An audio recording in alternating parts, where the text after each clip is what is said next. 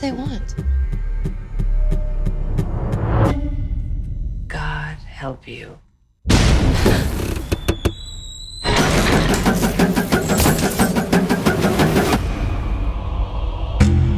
They've come here to see me.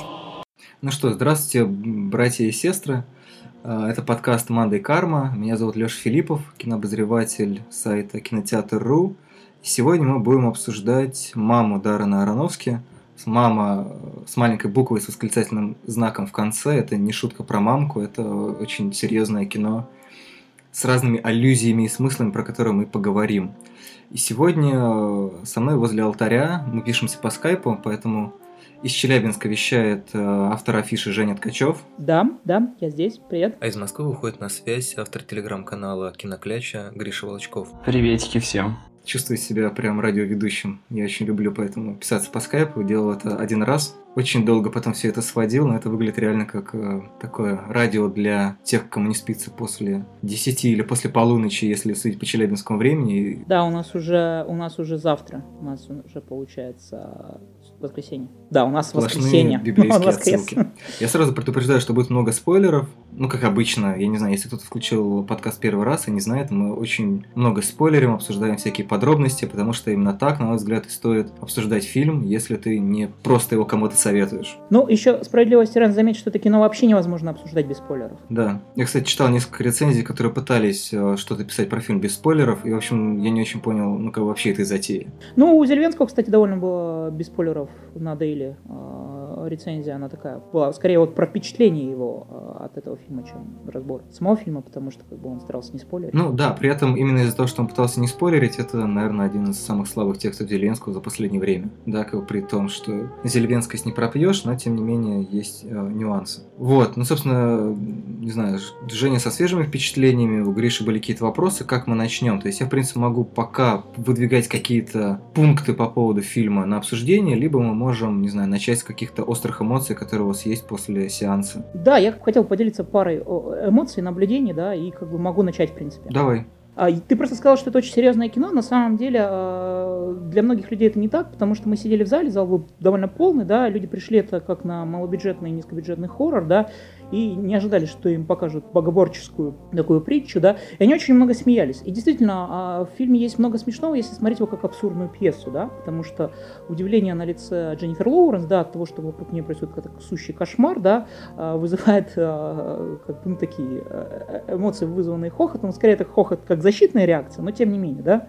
Это выглядит довольно комично а, до того момента, когда, собственно, не начинается массакра, да, резня, потому что а, мне очень было интересно, как эти люди, вот, которые смеялись в первой половине фильма, да, начнут э, реагировать на кровавую баню в конце, потому что, ну, от спойлеров не скрыться, да, и как бы я понимал, что там нас ожидает какой-то там киношок, ну, что-то такое невероятное, да, и, и, и, и зал и притих, да, когда вот, собственно, на- началась вся эта жесть в конце фильма. У меня, кстати, замечание одно родилось. Если так брать, да, то получается вторая половина фильма, она более кровавая, Хотя тут возникает некоторый диссонанс. Почему?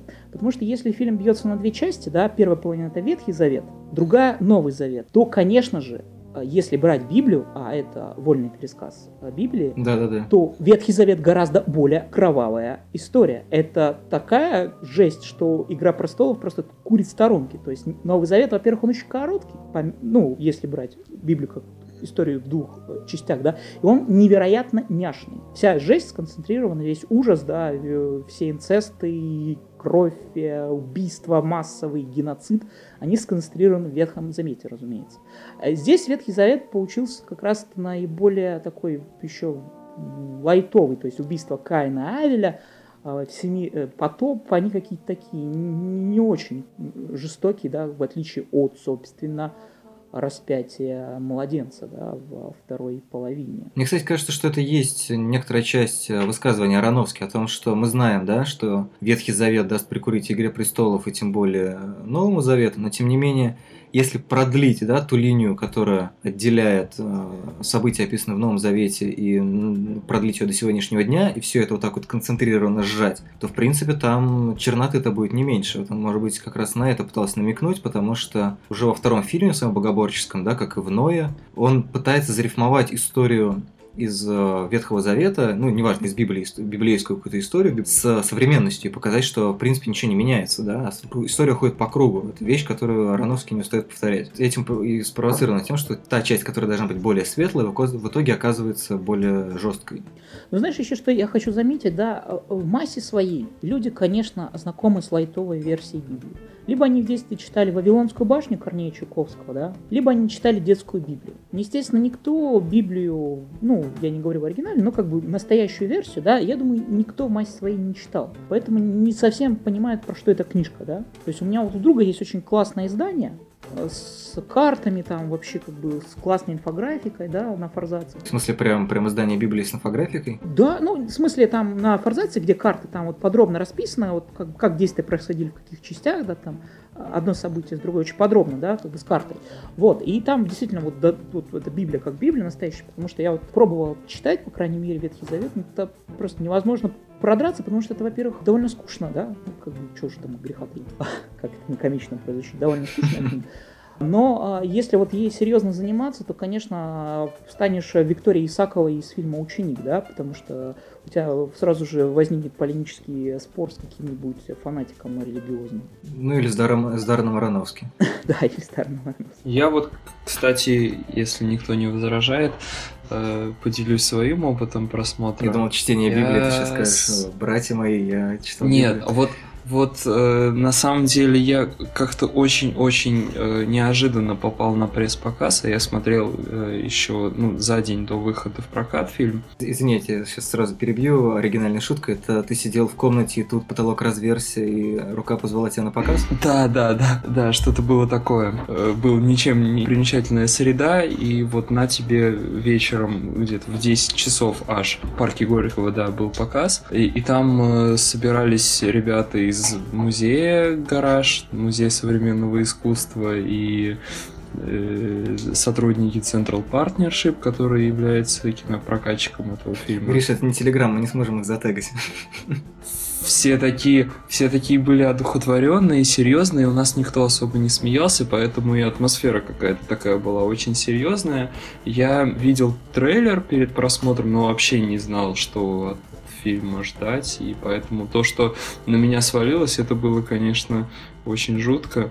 Особенно вторая часть, я прям были моменты, когда я сидел и кусал локти. То есть там вообще у нас никаких смешков и близко не было. Не локти, кулаки я кусал, прошу прощения. Локти кусать тяжело. Ну, вот. то есть сцена с младенцем тебя прям, прям шокировала? Это, это был кошмар. Я вот в натуре, я... Очень мало фильмов, которые вызывают э, какой-то такой панический ужас, а так как там за последнее время приходилось порядочное количество ужастиков смотреть, тоже оно вышедшее недавно совсем, которое меня вообще и рядом не напугало, то тут было очень жутко. Еще дул ветер сильный, может быть, вот все это в совокупности такой эффект дало, вероятно, что было холодно, дул ветер, завывал, и Ароновский тоже с экрана Какие-то старцы с дарами стояли по бокам от кинотеатра. Там же открытый кинотеатр. Там только крыш, крыша да, и пол. Да, да. Ну и стена. Нет, ну там стеночки были. Ну просто да. я имею в виду, что бока, боковых Но... стен там нету. Это, кстати, довольно забавно. Все разы, что я там оказывался, шел дождь, что создавало определенную атмосферу. И вообще, в принципе, очень серьезно там все воспринимается в этом кинотеатре. Он такой почти 3D. Вот, у меня на самом деле вопрос. А ты смотрел, Гриш, фильм «Антихрист»? Нет, нет. Вот подбирался к нему несколько раз. У меня очень сложно с Триером. Я подбирался много раз к меланхолии, в конечном счете ее одолел. Но э, Антихриста я несколько раз включал, останавливался минуте на десятой и дальше нет. А ты же не смотрел Антихриста? Да, конечно, я смотрел на московском фестивале, а одним из первых у нас же показали сразу же после Кан. Угу. Я помню тот скандал, когда одна половина зала хотела убить другую и хотели вызывать милицию. Ого.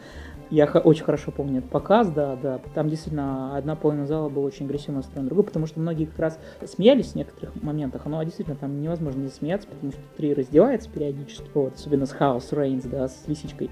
Вот, и, конечно, это не может не вызвать улыбку, а некоторые люди смотрели его чересчур серьезно, и вот между одной половиной зала и другой возник как бы такой конфликт на почве того, как это смотреть. Просто, ну, по- я дум- думаю, ты понимаешь, да, что, ну, как бы маму после Венеции почему-то сравнивали с Антихристом, и Вот поэтому... ты знаешь, я, я вот сейчас каким-то себя невероятным стариком ощутил, потому что, я не знаю, меня этот фильм не шокировал. И, знаешь, мне как-то становится обидно, потому что я понимаю, что меня, наверное, ничего не может шокировать.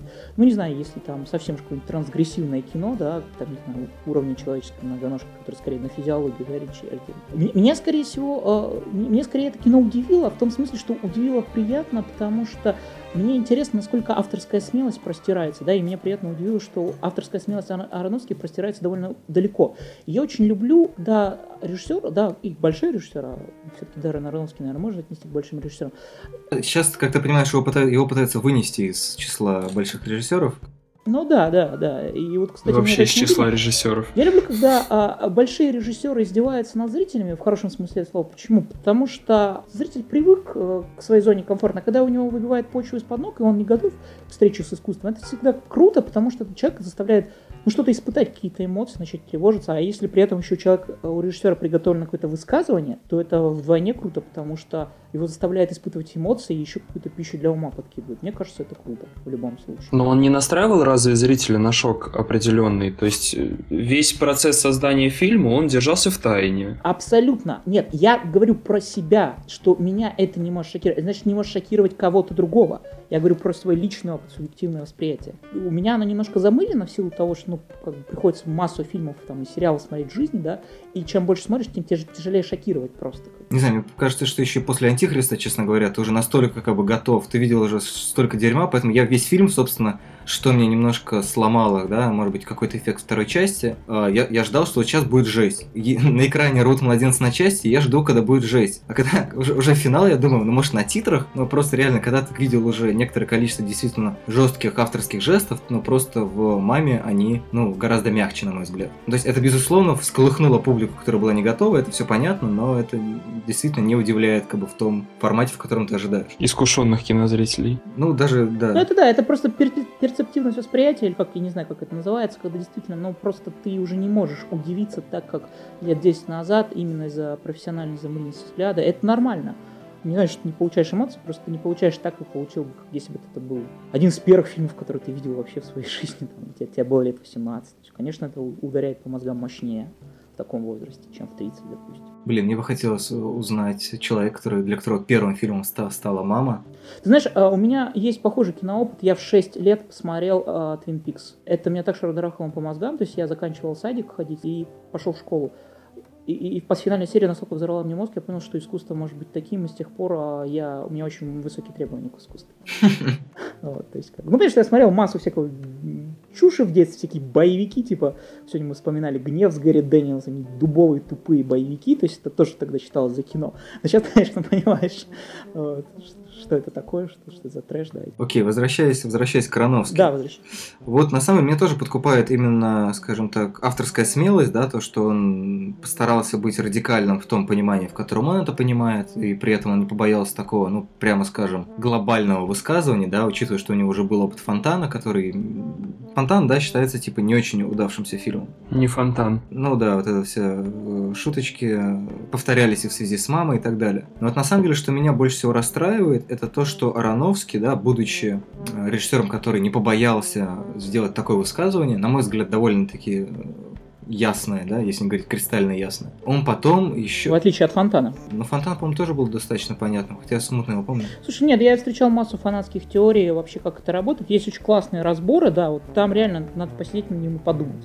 То есть это не мама, где она раскладывается все-таки идеально в голове после просмотра. Ну да, может быть, может быть, мама, мама даже по фонтанисте в этом, см- вернее, менее фонтанистая, пардон. Но меня больше что всего меня смущает, это то, что человек с, таки, с такой помпой автора начала 20 века на полном серьезе сейчас в интервью объясняет, о чем его фильм. Вот это, мне кажется, очень Ты странно. знаешь, мне кажется, что Ароновский всегда очень серьезно к себе относился. Как бы, Ну, это его отличительная особенность, мне кажется. Но при этом, вот, на самом деле, в самом фильме, что меня, опять же, отдельно подкупило, мне нравится то, что мне кажется, что Ароновский, ну, как да, мы понимаем все эти слои, то, что есть богоборческий слой, есть э, история про творчество, э, там, не знаю, история про отношения мужчины и женщины и так далее. И, ну, когда ты до, рифмуешь поэта с богом, ну, окей, не с богом, а с демиургом, да, мне кажется, что, ну, Ароновский не мог не понимать, что Бардем — это отчасти сатира на самого себя. То есть он понимает, что он Конечно, на творческий нарцисс, процесс да, и на да, да, режиссуру. да. По идее, у него есть, как если не самоирония, то ну, вполне как бы самоосознание какое-то. Я, я вообще не уверен, что у Даррена Аронофски есть чувство юмора, но, может быть, действительно какая-то самоирония есть, и она чувствуется в фильме. Чувство юмора, мне кажется, у него очень-очень туго,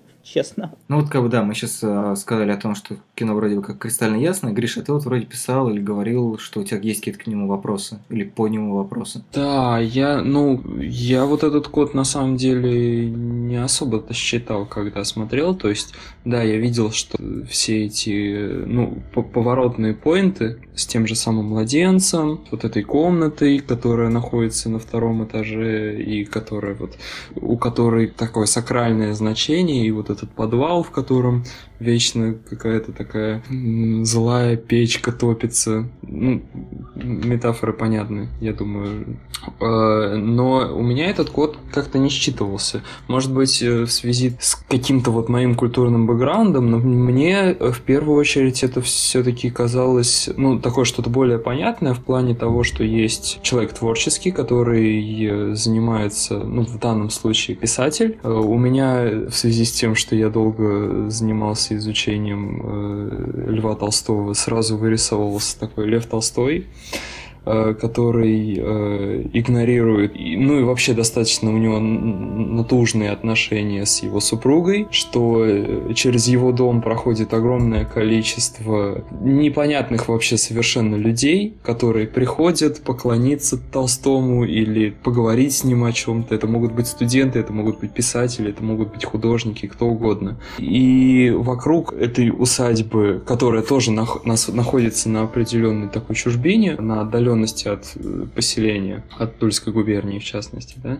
появляются какие-то локальные поселения толстовцев, которые сектанты, которые почитают Толстого, которые создают культ вокруг него. И вот э, у меня в голове это тоже все идеально очень ложилось в картинку, поэтому, Леш, ты сказал, что не единым вот этим сюжетом религиозным жив этот фильм, я, наверное, вот именно так и считаю, что слоев, наверное, много. Они, может быть, э, взаимодополняющие и пересекающиеся, но мне кажется, вот выискивать и, на- и находить в этом фильме только вот религиозную подоплеку, это не, не- не вполне правильный путь. Да, Жень, ты что хотел сказать? Я хотел ставить 5 копеек, да, действительно, там же есть этот очень момент, если мы берем это еще историю как а, про историю про режиссера, да, то он же один, очень классный момент говорит про каждый из них понял, но понял по-своему. Да-да-да. И это как раз, мне кажется, кивок в адрес кинокритических трактовок, да. Кинокритики могут вкладывать а, какие-то в свои трактовки, свои мысли, но они могут не соответствовать изначальному режиссерскому замыслу, потому что произведение зажило своей жизнью и обрастает дополнительными смыслами в головах людей, которые его посмотрели, в частности, профессиональных зрителей кинокритиков. Ну, даже, я думаю, не просто критиков, в виду вообще всех зрителей. Ну, и в том числе, конечно же, да. Ну, всех в том числе. Но просто кинокритики, поскольку еще занимаются осмыслением кино и пишут про него, то есть, ну, как бы они такие более искушенные, да, то есть, как бы в этом смысле зрители. Ну да, для них важнее, наверное, сложить какую-то интерпретацию, да, то есть ты как бы можешь просто посмотреть фильм и не, ну, как бы не, не заниматься этим выстраиванием какого-то мира, да, а когда у тебя это рабо- рабочий элемент, ты автоматически это делаешь. Понятно, что он подразумевает вообще, наверное, всех, кто не поленился какую-то интерпретацию себе придумать. И вот тут, э, на самом деле, вот момент, который меня больше всего подкупает в фильме, мне кажется, что, ну, мама, по большому счету, она э, ну, как мы обсуждали, да, там, что там есть несколько слоев, то есть можно там кучу интерпретаций к ним прикрутить. И мой главный поинт, на самом деле, про маму в том, что это кино, ну, как бы оно не упирается в Библию, а Ароновский пытается пойти еще дальше к идее Творца как такового, да. То есть это уже потом, как бы, на эту идею человека э, создающего накладывается идея Бога, идея, идея художника, или идея режиссера, идея там, поэта, как в фильме, или идея мужчины, да, или идея женщины, все это. То есть он именно показывает, он пытается какие-то вот это два взаимодействия, ну, не то чтобы двух начал, да, а некоторых двух сущностей, которые постоянно оказываются друг другу противопоставлены. То есть мне кажется, что это как раз апеллируя к фонтану, да, то, что его всегда интересовали какие-то эти вот космические дали. Знаешь, мне, знаешь, что еще кажется, а, на самом деле, сейчас тоже мысль пришла, пришла в голову, а, в том числе суть э, его высказывания. Любовь реальной матери к реальному ребенку гораздо больше любви гипотетического Бога ко всем людям на свете. Это более искренняя и чистая любовь, потому что по Ароновски Бог это такое существо, которое питается человеческой любовью, да, поэтому он очень не любит. Там же есть эта дихотомия, точнее не дихотомия, но даже противостояние двух творящих начал, женщины, дающие жизнь, да, и демиурга, который творит. И по Ароновски это как раз женщина, дающая жизнь, она настоящий творец. А, ну, мне кажется так, по крайней мере, да, я прочитал его мысль. Там даже, по-моему, звучит эта мысль про то, что, типа, женщина может родить, а мужчина в лучшем случае может реализоваться в творчестве, да, да. поэтому да. Да, да, да, да, это старая мысль, конечно, безусловно, но она как бы здесь, опять же, обретает плоть, кровь и, и очень громко звучит. Вот, а по поводу слоев, мне еще такое, мне кажется, что они, на самом деле, у него не все идеально складываются. Если попытаться, да, вот сейчас выкинуть из головы какие-то интерпретации и посмотреть это кино просто как драму про семью, то это не получается. Абсолютно нет, это не психологическая драма ни в одном, ни на одну секунду существования существования. Ну, он первое время, там, не знаю, первые 10 минут, во всяком случае, до, наверное, того, как мы видим э, рану в, районе, в районе ребра, но, в принципе, еще можно как бы предположить, что это. Мама была бы, наверное, классным абсолютным фильмом, да, как называют фильм «Чужой», например, да, который работает на нескольких уровнях. Но мама, она так не работает, она просто в какой-то момент, она скидывает... Гезам Кунсверк, абсолютное произведение. Да-да-да. А мама так не работает, она все время скидывает кожу, то есть э, она скорее полижанровое, наверное, но оно не, много, не, не до конца многослойное, скажем так. То есть оно эволюционирует без конца, как тот же ксеноморф, но при этом оно не везде, по-моему, идеально сходится. То есть мы как бы видим эти швы, да, может быть, что, что еще может раздражать в этом фильме. Не, мы же, не, по-моему, ни разу не сказали, что это идеальное кино. Как любое экспериментальное кино, оно не может быть идеальным. Эксперимент никогда не бывает идеальным. В этом и суть эксперимента. Он всегда подразумевает под свой провал, как и успех, так и провал. Ну, идеально я имею в виду не в, не в буквальном смысле, да, что типа совершенное кино. Я имею в виду, что если рассматривать абсолютное кино, да, как вот многослойное, как идеал, да, как э, то, к чему автор, предположим, стремится, да, то есть если он пытается рассказать несколько историй, которые он пытается замиксовать или наложить друг на друга, то вот если бы это все сошлось идеально, да, так что можно было смотреть этот фильм большим количеством способов каждый раз, э, не видя того, что он у тебя прям на глазах происходит этот переход. Я тоже думал про маму, и мне, знаешь, еще пришла в голову такая мысль, что я вот не могу сказать, хорошее кино это или плохое, но я точно могу сказать, что это интересное кино. Да. Его интересно смотреть, интересно разбирать.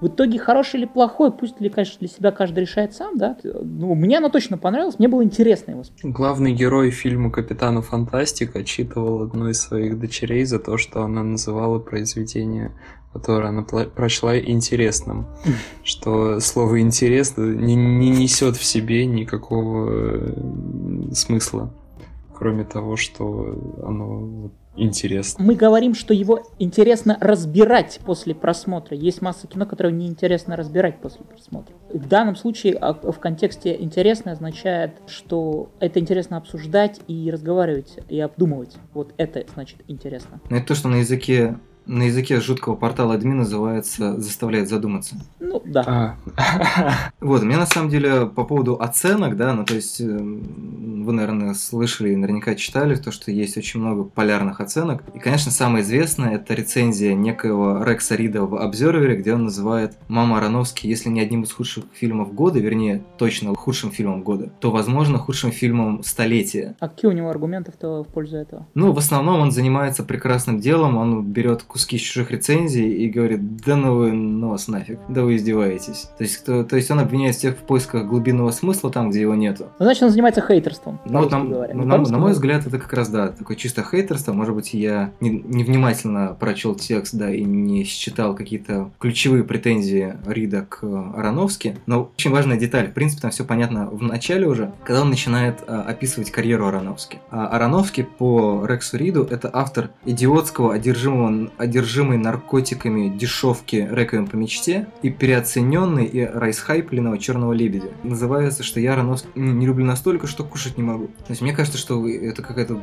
глубинная личная нелюбовь к Ароновски, которая, кстати, есть, как я понимаю, у многих. Нет, ну смотри, а я еще хочу что заметить. Я вот недавно посмотрел фильм «Манифесто», да, Скейт Бладшет. Ну, это не фильм, киноинсталляция. Там была отдельная глава про концептуализм, да. Мне кажется, что «Мама» — это чисто концептуальное кино, да. И Э, концептуальное кино, как и любое концептуальное искусство, она вызывает очень дико противоположное мнение и ощущение. Да, кому-то она дико просто нервирует и раздражает, а кому-то дико вкат. Мне очень концептуальное искусство нравится. Поэтому, видишь, я, наверное, здесь предвзятый, как бы за, заранее сторона. Мне это интересно, как это работает, да. Человек пытается через концепцию как-то реализовать свой а замысел, да, в угоду там психологическому реализму там, или чему-то там другому, да. Вот, и поэтому я вижу, в том числе в «Маме», очень классный жанровый эксперимент. И сейчас как бы объясню почему. Ароновский изначально заигрывает жанра хоррор. Он заигрывает с ужасом Амитивиля, он заигрывает с ребенком Розмари, с сиянием, но в итоге он изящно обманывает наши ожидания и вместо, опять же, хоррора подсовывает нам совершенно другую штучку. Но в обертке как бы хоррора. И это очень классно, потому что это опять же обманывает твои ожидания, да, если ты нацелен смотреть на одно, то в итоге получаешь совершенно другое.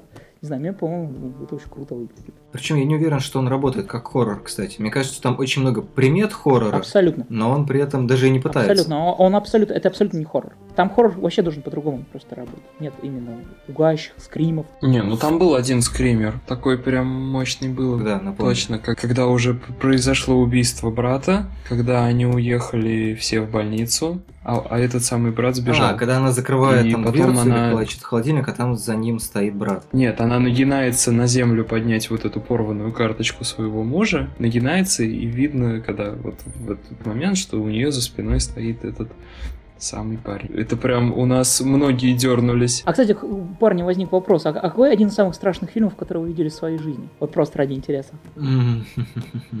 Я просто могу сразу сходу назвать, потому что это меня кино напугало до ужаса. Давай. «Пасти безумия» Джона Карпентера. О, блин, я его просто недавно первый раз посмотрел, поэтому уже, видимо, не то было. Ну, меня оно очень сильно испугало. Подожди, а когда ты его смотрел? Ну, давненько, давненько его смотрел очень. А, тебя, Гриш? Ну, у меня детская травма была связанная с э, русским фильмом ужасов «Юленька», там, где играл Марат Башаров еще. Это, наверное, один из первых фильмов ужасов, который я э, осмысленно решил посмотреть, и я его смотрел в 12 часов дня, и на меня сам жанр вообще фильмов ужаса произвел такое сильное впечатление, потому что фильм-то, пон- ну, я потом его решил пересмотреть и понял, что это все скорее вот от неопытности. На меня очень сильное произвело впечатление, я ночью не мог спать. Блин, я не могу вспомнить. Мне кажется, что мно- многие вещи какие-то производили на меня впечатление в детстве наверняка. Я помню, что, по-моему, то ли чужой, то ли нечто меня прям, прям шокировали. То есть я его смотрел О, там... да, да. Я в, де- в детстве нечто не смог досмотреть до конца. Сцена, сцена, когда что, что-то вырывается из живота, вот я до сих пор помню. Причем я, не- я не уверен, из какого именно это фильм. Наверное, все-таки из нечто. При помощи деф- дефибрилляторов как бы пытаются запустить человека, и, и тут из него вдруг что-то вырывается. Вот я помню, что вот эта вот штука на меня произвела просто огромное впечатление. То есть вот буквально одна сцена, которая меня впечатлила. Но так как я тогда не запоминал названия фильмов, и особенно их целиком не смотрел, то есть именно название мне трудно выделить. Хотя вот я в сравнительно уже таком э, киноманском возрасте смотрел, например, «Возницу» 24 года, по-моему. Там такая завывающая музыка, и вот она на меня произвело тоже шокирующее впечатление в том плане, что это был прям такой экзистенциальный, ну не то что ужас, а экзистенциальный дискомфорт. А мне, кстати, еще в детстве очень сильно пугала одна из серий мультсериала «Аладдин» про алькатипов. Про очень-очень странных, страшных существ. Это просто был дикий ужас. Одна из самых страшных вещей, что я видел в детстве. Я прям отдельно в, коммент... в описании подкаста а, напишу алькотипы, чтобы люди тоже посмотрели, потому что я, честно говоря, даже не представляю, как это выглядит. Но это выглядит, выглядело в детстве очень-очень страшно. Одна из самых жутких серий диснеевских мультсериалов, по-моему, самое страшное, что делал Дисней вообще за всю свою историю. Ну, из того, что я видел. Как бы. А я видел практически все мультфильмы и видел много сериалов. Но раз на то пошло, там где-то в 5 лет я видел мультфильм «Волшебник страны Оз», и там была такая страшная бастинда в начале, что я просто выбегал с криком из комнаты, потому что это было очень страшно. А еще, кстати, да, я в детстве очень боялся клоуна Пеннивайза, а потом узнал, что это Тим Карри, и мне стало дико смешно. Блин, а я, конечно, очень сильно ошибся, то, что не посмотрел оно пораньше. Не, ну в детстве он действительно очень-очень пугать может. Э, Остается в подкорке очень сильно, конечно. Вот мне кажется, кстати, что Ароновский тоже режиссер подкорки. То есть вот сейчас, когда пошли такие полярные мнения, у меня вообще родила- родилась мысль, что мне кажется, режиссеры-концептуалисты, как раз, да, как Женя сказал, они сейчас почему-то резко всем надоели. То есть вот режиссеры, которые делались со своими в 90-е, да, какими-то безумными концепциями об устройстве мира, типа как раз того же Пи Ароновский, да, или там, не знаю, какой-нибудь эм, раннего Нолана. А Вот эти все вещи, они почему-то вдруг резко вышли из моды, и сейчас, э, ну, во всяком случае, в критической среде больше как раз любят э, жизнеподобие, реализм и так далее. Ну, это уже, мне кажется, задача для киноведов осмыслять, почему так происходит, и даже социологов, наверное, понимать, почему как людей интересует в определенный период времени одно, а потом что-то другое. Так провалилась э, попытка сделать киноведческое социальное исследование в рамках подкаста. Вот, на самом деле, такой не очень аккуратный сегвей к творчеству Ароновски, потому что, я не знаю, вы все фильмы его видели? Я нет. Я все. А ты, Гриш? Я видел Черный лебедь, я видел Реквием по мечте и какие-то кусочки рестлера я видел. Фонтан не видел, Пи не видел. Кусочки рестлера — это Микки Рурк. Ну да, да, да. Кусочки, кусочки Микки Рурка. Мы, кстати, абсолютно с с Ароновским а, разные люди, да, при этом мне интересно смотреть его кино. А Я все-таки агностик, а он такой а, воинствующий атеист, да. Но мне, тем не менее, дико интересно смотреть а, его фильмы, потому что я могу не разделять, да, там его позицию по некоторым вопросам, да. Но э, в любом случае а, за его мыслью интересно наблюдать. А если говорить про любимый фильм, то у меня лично, безусловно, любимый фильм у Ароновски это «Рестлер». Получается, наиме- наименее как бы его какой-то поисковой фильм. Да, да, наименее да, да. концептуальный. именно «Рестлер» почему-то. Это единственный фильм Ароновский, который заставил меня рыдать в конце. То есть я там вообще, мне было очень плохо. Я после того, как мне хирург прыгает, начинаются титры, я все, я был готов. На меня он сильно, конечно, подействовал очень сильно. Вот видишь, Гриш, а ты видел только кусочки. Ну да. Ну, на меня Реквием по мечте очень сильное произвел впечатление. Вот примерно как на игле. То есть они, мне кажется, в плане не только тематического содержания, но и в плане той атмосферы, которую они дают. Очень такие синонимичные вызывают ощущения внутри. А мне, честно говоря, если вот немножко поспорить, да, мне кажется, что они абсолютно разные. На игле очень оптимистичное кино. Реквием изначально задает такой э, градус э, безысходности, и он просто нагнетается с каждой секунды. Ты понимаешь, что ничего хорошего для этих ребят э, не будет. И поэтому его тяжело досматривать, потому что, ну, это как бы заранее обреченная история. Поэтому, не знаю, мне кажется, что он, он такой более-более, конечно, мизантропический. Не мизантропический, не пессимистичный. Слушайте, а был ли вообще у Ароновски хоть один оптимистичный фильм? Рестлер очень оптимистичное кино. Нет, Рестлер очень оптимистичное кино. Оно довольно оптимистичное. То есть по меркам Ароновски, по-моему, это самый его оптимистичный фильм. Ну, окей, да, да. Сцена, после которой тебе было, было очень грустно, это самая оптимистичная сцена в карьере Ароновски. Ты все равно, я думаю, понимаешь, к чему я веду, потому что, в принципе, у него довольно, ну, невеселый взгляд на мир. Ну, мы же начали с того, что у него нет чувства юмора, судя по всему. Поэтому он очень серьезно относится к миру. Поэтому да, наверное. А может быть, он грустит о том, что у него нет чувства юмора. Не, я, я бы тоже грустил, если бы у меня чувства юмора, наверное, не было. Вот, я надеюсь все-таки, что оно у меня есть. Поэтому, Не знаю, ну, конечно, да, то есть он очень серьезный режиссер, поэтому он наверняка не сможет снять комедию. А, ну ему надо вообще. Да, другой вопрос, надо ли ему это. Ну, Было бы интересно посмотреть Ароновский, снимающий комедию. Это было бы очень интересно. Ну, кстати, если не он будет писать сценарий, то я думаю, вообще не проблема.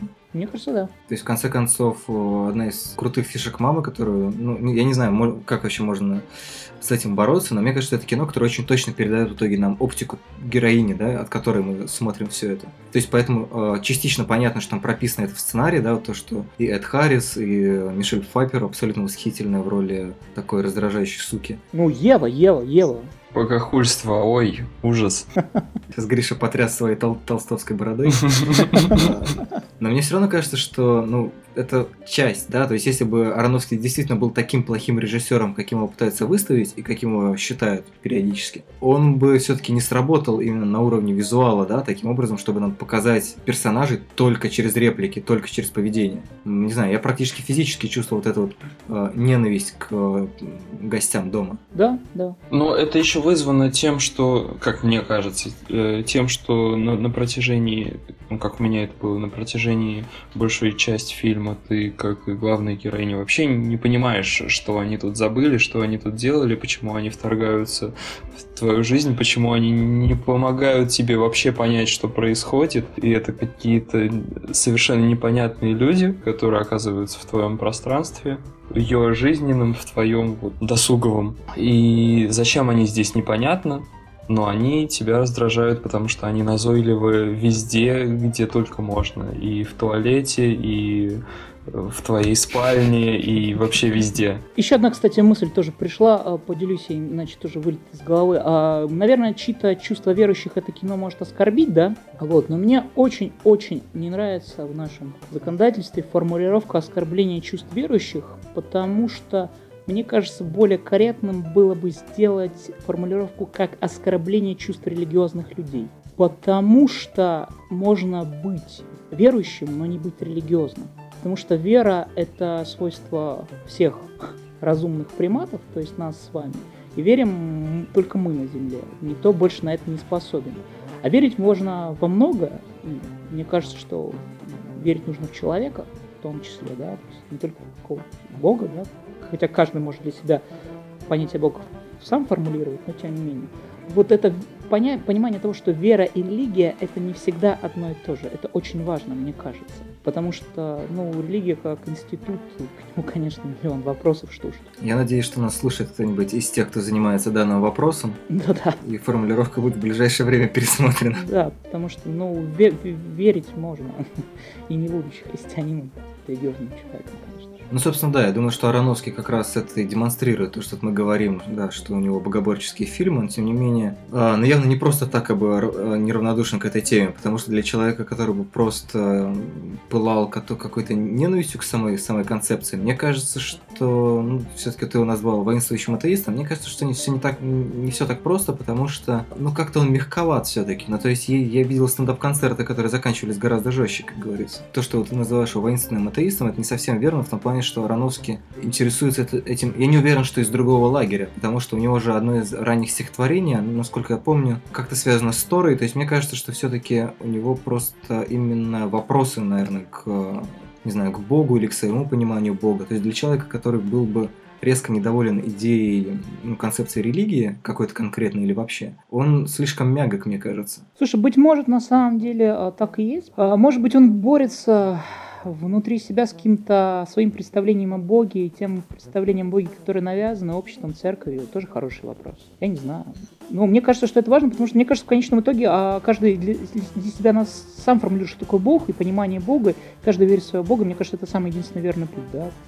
И при этом не навязывает свою точку зрения никому другому и не пытается доказать, что его Бог лучше, да, там, чем Бог другого человека. Наверное, ну, в нем сильна, конечно, если тебе с детства как бы ты впитал определенную часть религии, а он, насколько я знаю, там в школьных тетрадках разрисовывал сценки из Ноя, да, которые, возможно, стали потом э, раскадровками для фильма Ной, то, конечно, конечно, человек не может избавиться от этой части, той культуры, которая в нем заложена изначально.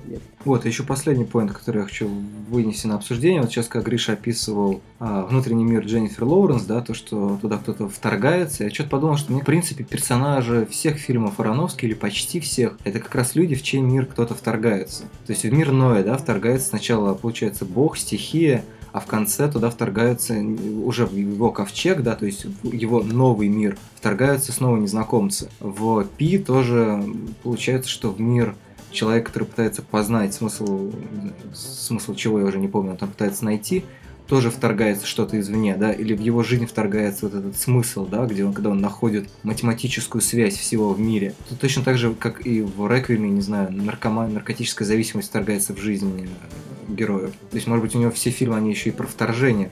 Так, Нет, у, у него действительно есть, конечно, конкретные мотивы, которые следуют из фильма в фильм, безусловно. То есть, там их можно вычленять, можно осмыслять теоретически, это безусловно. То есть, он человек конкретных идей, который двигает из фильма в фильм. Может быть, он просто пытается докричаться, достучаться, чтобы его оставили в покое и не вмешивались в его жизнь. Многие ответят, ну и не снимай кино, и не будем вмешиваться, ты вообще нам не нужен. Не, ну, кажется, отчасти кино это, конечно, арт-терапия для него. То есть он ну, как-то когда выскажется в фильме, может, ему полегче становится, я не знаю. Ну, кстати, говорят, что мама как раз была, он, он говорил в каком-то интервью, что мама была написана им в момент какой-то какого-то жуткого расстройства, чуть ли не депрессии. Ну, когда тебя оставил Рэйчел Вайс, то, конечно, ты пребываешь в депрессии. Но он, э, не сказать, что проигравшим вышел в, итоге. Гриша, сейчас, знаешь, э, у нас сейчас должен быть тут э, специалист по какой-нибудь по вот этим вопросам, сказать, что в отношениях нету э, победивших и проигравших. Ну, в смысле, и в расставаниях нету. Поэтому в эту свою тол- толстовскую логику, пожалуйста, бросьте. Не, ну он в итоге, насколько я понимаю, я э, со сплетен и слухов, но по-моему, в процессе работы над фильмом э, между ним и Лоуренс какие-то отношения сформировались, нет? Ну, слушай, чуть ли не раньше даже. Я, я вот хронологию не знаю, но вот да, у них вроде как романы, они дико рады. А, кстати, что вы думаете по поводу того, э, что гипотетически этот фильм может быть выдвинут на Оскар, и Лоуренс гипотетически может быть выдвинута на Оскар. Ну а почему бы нет? Ну, то есть, это вполне себе реальная история. Ну не знаю, Ароновский же выдвигался, выдвигался же с черным Ну, лебедем. Давайте, кстати, помним, а ребенок Розмари Романа Поланского номинировался на Оскар? Ф- э, Мия Ферро номинировалась на Оскар? Я просто не помню. Ребенок Розмари с Оскаром за лучшую женскую роль второго плана. Ну вот. Не, ну понятно, что такому кино не дадут Оскар, господи. Потому что оно такое провокативное. Я вот сегодня год 70, а, какой там видел, а, победил Рокки, а тогда номинировался таксист. Ну, я мне трудно представить мир, где таксисту дали Оскар за лучший фильм. Ну да. Но все равно, честно говоря, было бы интересно, если бы мама оказалась на Оскаре, хоть в каком-нибудь качестве. Я не знаю, да, наверное, уже поздно, и на этой оптимистичной ноте, да, то, что мы что- что-то обсудили, что-то, наверное, нет. Может быть, мы были недостаточно строги к Ароновски, но так как, э, да, уже поздно и всем нужно заниматься своими делами, я думаю, что мы можем потихонечку прощаться. Да, спасибо за обсуждение, на самом деле было очень интересно. Я вот говорю, мои еще впечатления просто очень свежи, поэтому как раз было очень интересно обсудить, не отходя от касс. Всем счастливо, пока! До скорых встреч, смотрите хорошее кино. Ну и когда мы попрощались, отдельный постскриптум к нашему обсуждению от нашего слушателя и участника подкаста про Софию Копполу Кости, который не захотел обсуждать Даррена Аронофски, но при этом подарил прекрасный эпиграф, который я не смог из-за проблем с памятью использовать как эпиграф, тем не менее, замечательная фраза звучит так. Кому-то дрель, а кому-то беличья кисточка. Как мы знаем, в фильме Пи у Даррена Аронофски есть прекрасная сцена с дрелью. И мне кажется, это хорошо иллюстрирует его творческий метод, довольно-таки нахрапистый. Спасибо, что были с нами. Пока-пока. What a drag it is getting old.